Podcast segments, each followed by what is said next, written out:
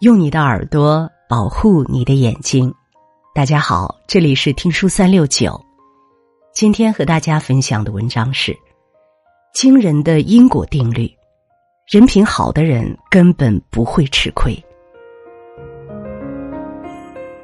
太上感应篇》中讲：“祸福无门，为人自照；善恶之报，如影随形。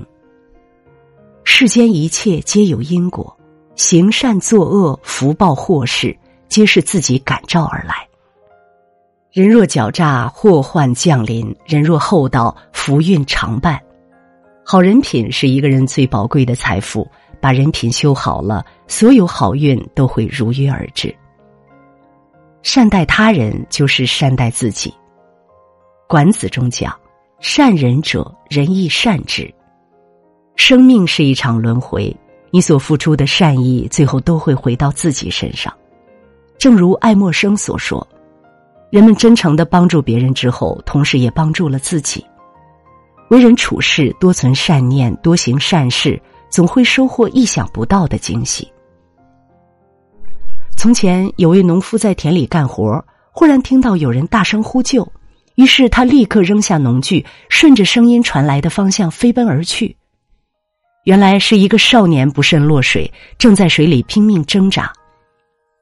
来不及多想的农夫毫不犹豫跳进水中，将少年救了上来，并将其送回了家中。很快，农夫勇敢救少年的事情就传遍了整个小镇。可不幸的是，半年后，农夫的儿子被查出了重疾。为了给儿子治病，他花光了家里所有的积蓄，但仍然不够。后来。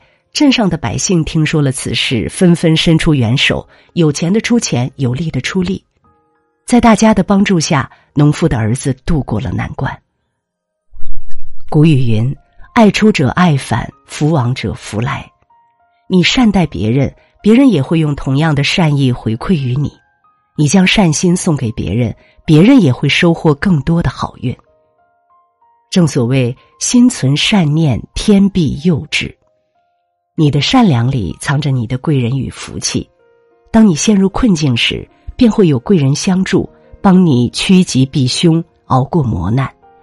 要知道，心地善良、常做善事的人，福报都在路上。尊重别人就是尊重自己。孟子曰：“爱人者，人恒爱之；敬人者，人恒敬之。”尊重永远是相互的，你对他人如何，他人便对你如何。你若尖酸刻薄，他便嘲笑讥讽；你若真心实意，他便坦诚相待；你若自视甚高，他便目中无人；你若泰而不骄，他便彬彬有礼。人活于世，尊重他人就等于尊重自己，唯有如此，人生之路才能走得更高更远。唐朝时期，有位名叫王粲的文学家，他为人友善，对谁都毕恭毕敬，十分受人敬重。一日，他在路上遇到了一位年迈的乞丐，衣衫褴褛，很是憔悴，似乎已经饿了许久。王粲看后心生同情，便给了乞丐一些银两和吃食。乞丐非常感激王粲的慷慨。从此，每日见到王粲，都会很认真的鞠躬表示感谢，而王粲也会鞠躬回礼。手下看见他的做法，埋怨道：“你身居高位，给乞丐行礼，实在不妥。”王粲笑着回答道：“乞丐如此尊重我，我若不尊重他，莫不是连乞丐都不如？尊重其实很简单，不求我们事事推己及人。”但至少能为别人多考虑一点，多理解一点，多包容一点，多体谅一点。不论站在什么位置，都应平视别人，平视自己，以谦卑之心待人，以尊重之情处事。你尊重别人，别人自然也会尊重你；你为别人修桥，别人自会为你铺路。位高不欺人，位低不怯懦。尊重与自己不同的人，就是一个人最高级的修养。请相信，尊重人者必有人敬，得人心者必有福报。宽容别人就是放过自己。老子有言：“大道之行，不责于人。人非圣贤，孰能无过？若对他人的过错与伤害耿耿于怀，不过是在折磨自己。真正有智慧的人，遇事不指责，就算是他人的过错，也懂得宽容大度，从而让自己得以解脱。”深山里住着一位修道的智者，他擅长为人解忧。一日。有个年轻人来找他，向他诉苦道：“多年的好友伤害了我，让我痛苦不堪，无法承受，我难以原谅，该如何是好？”智者听罢，拿出一杯清水，他问年轻人：“你能告诉我这杯水是什么颜色的吗？”年轻人看了看杯子，回答道：“透明的，没有颜色。”智者点了点头，然后放了一些盐进去。又问年轻人：“现在这杯水的颜色是什么？”年轻人说：“变成了淡黄色。”智者又放了一些盐进去，又问年轻人：“现在这杯水的颜色是什么？”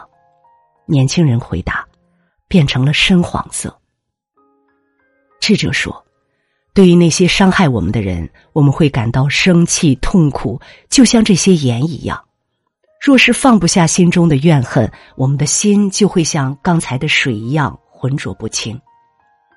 若选择宽容，放下仇恨，我们的心就会重新变得清澈明亮。人生不如意十之八九，生气发怒是用别人的错误惩罚自己，烦恼是用别人的过失折磨自己，忧虑是用臆想的风险吓唬自己。人生之苦，苦在执着；人生之难，难在宽容。《增广贤文》中讲：“以责人之心责己，以恕己之心恕人。”放下别人的错，解脱自己的心。宽容不是懦弱，是一种气量；宽容不是无能，是一种格局；宽容不是没有底线，而是放过自己。只有宽以待人，放下纠结怨怼。好好善待自己，才能感受生活的美好。你只管修好德行，上天自有考量。俗话说：“但行好事，莫问前程。因果轮回，凡事有报。”人这一生最宝贵的财富，不是金钱物质，不是名利地位，而是内心的善良和处事的德行。你朴实无华的善举，来日可能会救自己于水火。你为他人撑过的伞，有朝一日会化作避雨的屋檐。厚德能载物，人品立一生。积德虽无人见，行善自有天知。点亮再看，愿你我都能端正人品，修好德行，得上天眷顾，收获好运与福报。如果你喜欢听书，喜欢听书三六九。欢迎关注并转发，让我们相约听书三六九，用听书点亮你的人生。